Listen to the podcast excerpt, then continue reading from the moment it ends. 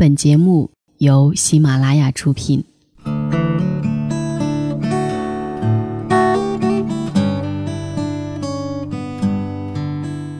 当城市变得越来越大，当生活变得越来越浮躁，给我们一盏茶的时光，静看花开花落，默念。寂寞书卷，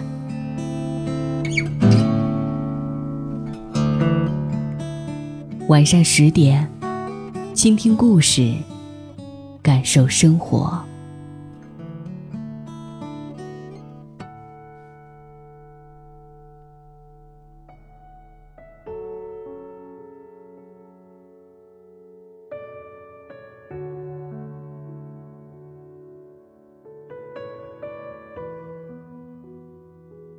今天这篇文章呢，是从知乎上整理得到的。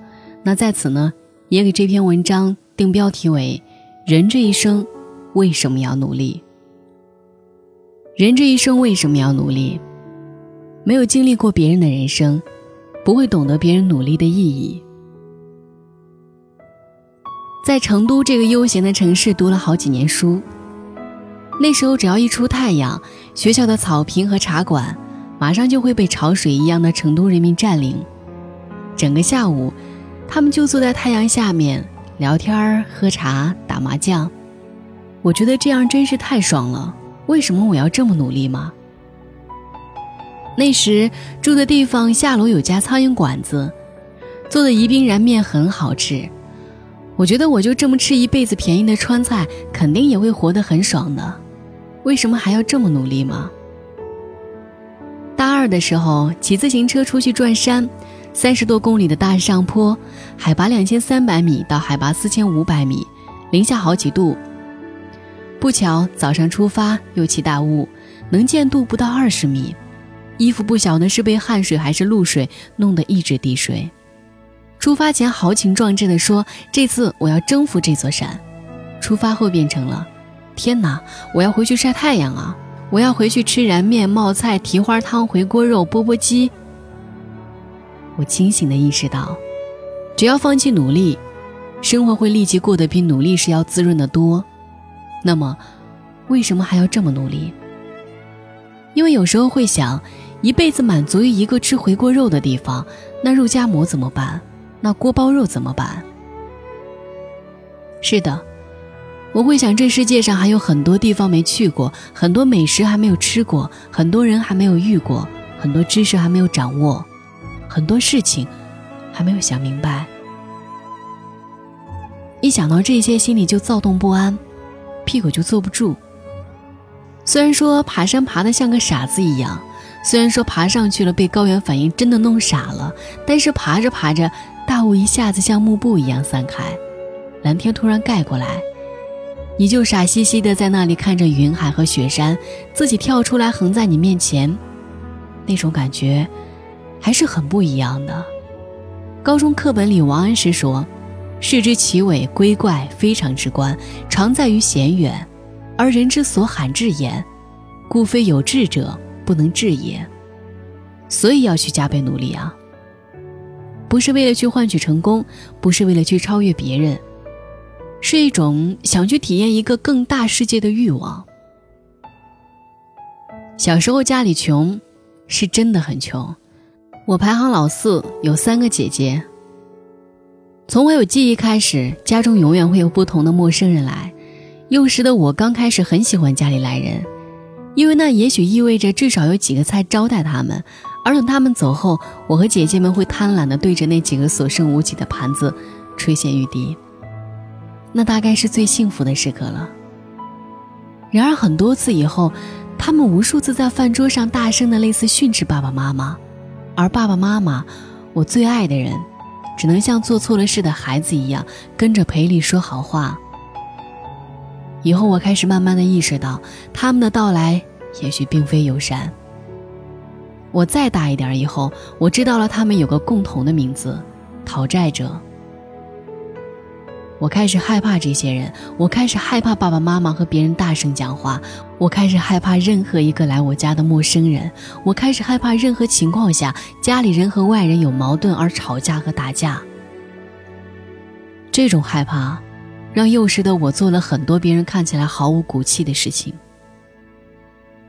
当有一次有讨债者来家里的时候，当他们和爸爸大声吵起来，我会吓得发抖，然后哭着跪在那些人跟前，抱着他们的腿，哭着求他们不要为难爸爸妈妈。姐姐看我哭也会一起跟着哭，于是整个屋子就是孩子们的哭声。事情过后，幼小的我会为此而感到羞耻，可是没有办法，我害怕，真的害怕。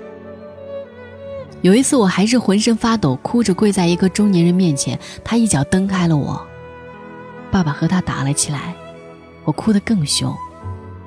那个中年人没占到便宜，丢下几句狠话离开了。父亲回来抱起我，我看到了他的眼睛，我这辈子都不会忘了那一刻，那是怎样的一种眼神，里面布满了血丝和泪水。我以为那个人把爸爸打哭了，于是我伸手替爸爸擦眼泪。那一刻，我的爸爸，四十出头的中年男人，抱着我，他的最小的孩子，嚎啕大哭。很多年以后，我渐渐能听出来，那段哭声里有多少对生活的无奈，对自己无能的自责，对孩子的愧疚。也因为贫穷，妈妈不得不抛下我们去南京打工赚钱。说是打工，其实就是捡破烂儿。每天背着蛇皮袋子走几十里工地，在城市的各个垃圾堆里翻寻塑料瓶、易拉罐，还有硬纸板。妈妈晕车，所以每次坐长途汽车对她而言，都像是到鬼门关走了一趟。但是她还是两个月都会回来一次，她太想孩子们了。每次她回来，会开心的把我抱在腿上，用她的脸贴着我的脸，久久不愿分开，恨不得疼到心里去。前些日子寒假回家，去小姨家串门，和小姨聊起妈妈，小姨说。有一年夏天，妈妈从南京刚回来，小鱼看到她满脸都是小红点，焦急地问她怎么脸上起的什么。妈妈说哪里是起什么，是蚊子咬的。我听到这里就哭了。妈妈没上过一天学，她一辈子都在那个村庄里生儿育女，生活的困苦剥夺了她的一切。作为女人，哪怕一点点自私，他全部都给了孩子们。为了我们几个孩子，自己吃了那么多的苦。直到他因病去世，那一年，我十五岁。我今年二十三岁，大学毕业，在飞行学院学飞。当年那个胆小怕事的小屁孩，现在也是别人眼中的天之骄子了。我身边的人有家里是中石油的，有民航局的，还有省级官员的孩子。虽然这一刻我们坐在同一间教室里上课，但是我很清楚，我们之间有着多么巨大的鸿沟。我写下这些，不是为了向谁诉说我的苦难，我家庭的苦难，而只是想说，朋友，当你们能够坐在星巴克里点杯咖啡，打开电脑刷知乎，思考人为什么努力这样的问题时，还有无数个像我一样穷苦出身的孩子在拼命。不因为什么，只因为我们没有选择，我们不想过得心惊胆战，不想让我的孩子像我一样经历那些苦难，不想让我的孩子因为贫困而自卑，不想让我的孩子在十五岁的时候就去想二十岁、三十岁才应该想的事情。谢霆锋在卢卡斯过周岁生日的时候说过一句话：“I fight, so you don't have to。”我想。这也是我努力的原因。这一生不是要努力，是要先努力。先努力，你会早一些看到自己在二十四小时连轴转、最最努力的情况下能成就什么，而后你才能知道哪些东西自己可以去搏一搏，哪些东西是只可远观、万万不可亵玩的。先努力，你会早一些看到。自己在豁出了命去努力，非常努力，相当努力，比较努力，不太努力，太不努力，豁出了命不努力的情况下，分别会得到什么，同时又失去什么。而后你才能判断阶段性的目标值得自己投入多少，什么时候该给自己放假，哪些情况下需要再加把力，哪些情况下该见好就收，见不好割肉止损也得收。每次给自己换挡后，都能坦然地面对即将到来的得失。先努力，你会早一些看到这个世界真实的样子，然后才有可能找到适合自己的位置。早一些看到。你才有选择的余地，才有调整的空间，才可能有急流勇退和金盆洗手的资格。早一些看到，你才能分辨得出谁给的是经验，谁喂的是鸡汤，谁提炼经验里的鸡精来忽悠你，谁拿浓汤宝当经验自己洗自己。否则，你会每天都见识到更大的世界，在一惊一乍的不淡定与对未知的卑微中，度过自己的一生。有一个朋友。刚毕业去了我们那个年代五百强外企的代表当管理培训生，三年后突然辞职考公务员，问他原因，他说他受不了，自己回到家里都习惯性的用祈使句和父母讲话，这份工作让他的性格扭曲到自己都不喜欢自己了。复习几个月后，他考上了。几年后，我再次去广州出差，得知他已经辞掉了公务员的工作，去了我们那个年代著名的养老外企。我问他为什么的时候，他没有再开口，但我能感觉得出，那时他的微笑是最接近大学时期的。现在的他，依旧是那个外企的员工，在朋友圈里从来不抱怨、不艳羡、不秀恩爱、不晒幸福、不鸡汤、不鸡血、不锦鲤，先排除了最不适合自己的，剩下的都是足够滋润的。年轻时得过且过，还是以后悠哉悠哉，自己选。你不努力，谁也给不了你想要的生活。现在，凌晨两点三十八分，我刚挂了电话，与我的好姐妹。她拨通电话就兴奋地问：“你猜我在哪里？”我睡得迷迷糊糊地说：“香港。”她呵呵地笑说：“No，我在美国。”我一下子呆住了，问：“国际长途？”他不满地说：“你在乎的总是钱。”我说：“我在美国，在我们说世界牛人汇聚的地方——华尔街。”他去了华尔街，这是好多年前一起看旅游杂志的时候，我们一起约好二十三岁生日之前要去的地方。可是现在，我还在山西。他听我这边半天都没有动静，生气地问我是不是睡着了。我说我很羡慕你。他甩下一句：“你活该的。”然后挂了电话。我知道，他生气了。二零零三年，我们在图书馆遇到，他推荐我看了一本叫《飘》的外国书籍。那时候我们才十三岁不到。我说我看不懂。他说你可以查字典。从那以后。我开始看他推荐的书，认识我的朋友都说我看的书挺多的，我每次听着心里都空空的。我比他差多了，只有我自己知道。二零零九年高考结束，他去了北京，我去了西安，我们的生活轨迹开始变得不一样。我被新鲜的生活吸引了，忘记了他说过我们一起考香港中文大学的约定。二零零九年十一月，他说。我们每天晚上十点练习一小时的普通话吧。有人嘲笑我呢了不分，我说好。半年后，他兴奋地问我：“你的普通话考了多少？”我考了一乙。我说我忘记练习了，没有考。二零零九年十二月，他打电话问我要不要学计算机，我说学校没有要求，先看看其他人怎么做。二零一零年夏天，我说我计算机软考证考下来了。他说他过的是计算机二级 C 语言。二零一零年的三月，我爱上了一部韩剧，我说我想学韩语，他说那我们自学，就像一起自学心理学一样。我说好。二零一一年的年底，我们一起逛街，那家精品店的老板是一个韩国大姐，我睁大眼睛听着她用韩语和老板交流，老板以为她是学韩语的学生。给我们便宜了五块钱，而我只会说我爱你，对不起，谢谢你。二零一一年四月，他说想跨专业考法语的研究生，问我要不要也学习法语。我说我要自学新闻学，不想学其他的。他说好。二零一一年底，他用法语给我朗读大仲马的《三个火枪手》，问我新闻学的知识，我支支吾吾说不出话来。二零一二年年初，我的小说开始好起来，我用稿费请他吃了一顿西餐，他用翻译美剧台词的稿酬给我买了一整套季羡林的藏书。他说：“我们说好考研的，别忘了。”他还说：“你说过香港中文大学是你的梦想。”你不要放弃它，我说好。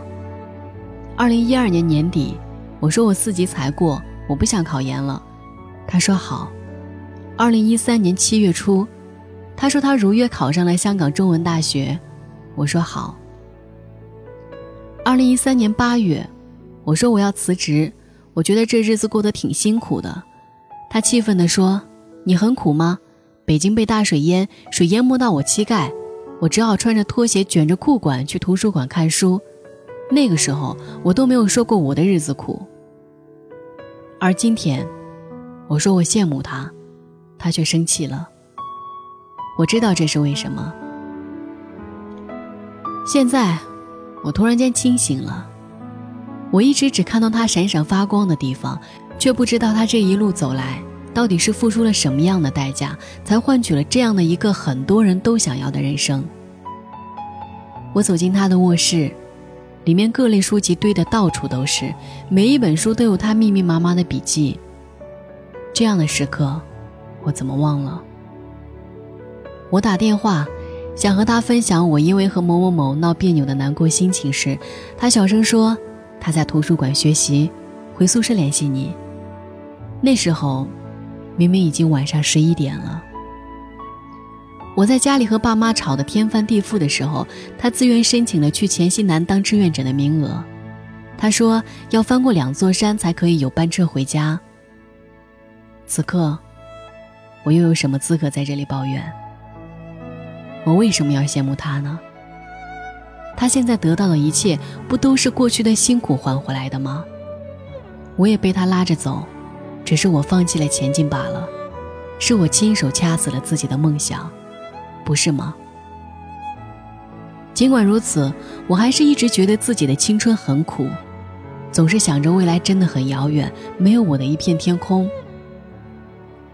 我太容易因为小事而难过，去荒废时间，忘记了我不奔跑，不会有人给我撑伞。我现在最后悔的事情是，为什么我明明知道大学时光那么少，青春那么匆忙，但我总是幻想未来，却不肯逼自己一把去实现梦想呢？我日复一日的不安疑惑，不是活该的吗？终于明白了，我要踏实，我要努力，为了成为自己内心想要成为的那个人而坚持，我的一切辛苦，总有一天。会因此回馈到我身上。时间不欺人，这是他教会我的道理。一个二十几岁的人，你做的选择和接受的生活方式，将会决定你将来成为一个什么样的人。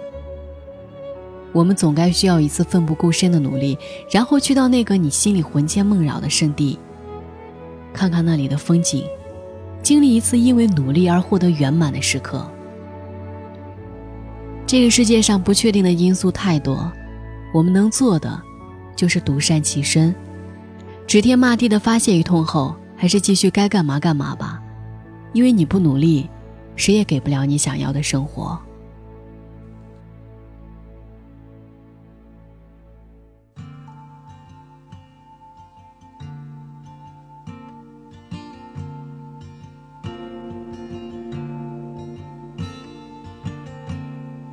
Seasons, my friend. Color me so we can blend. Forbid me to go. I know so little about the wind when it blows.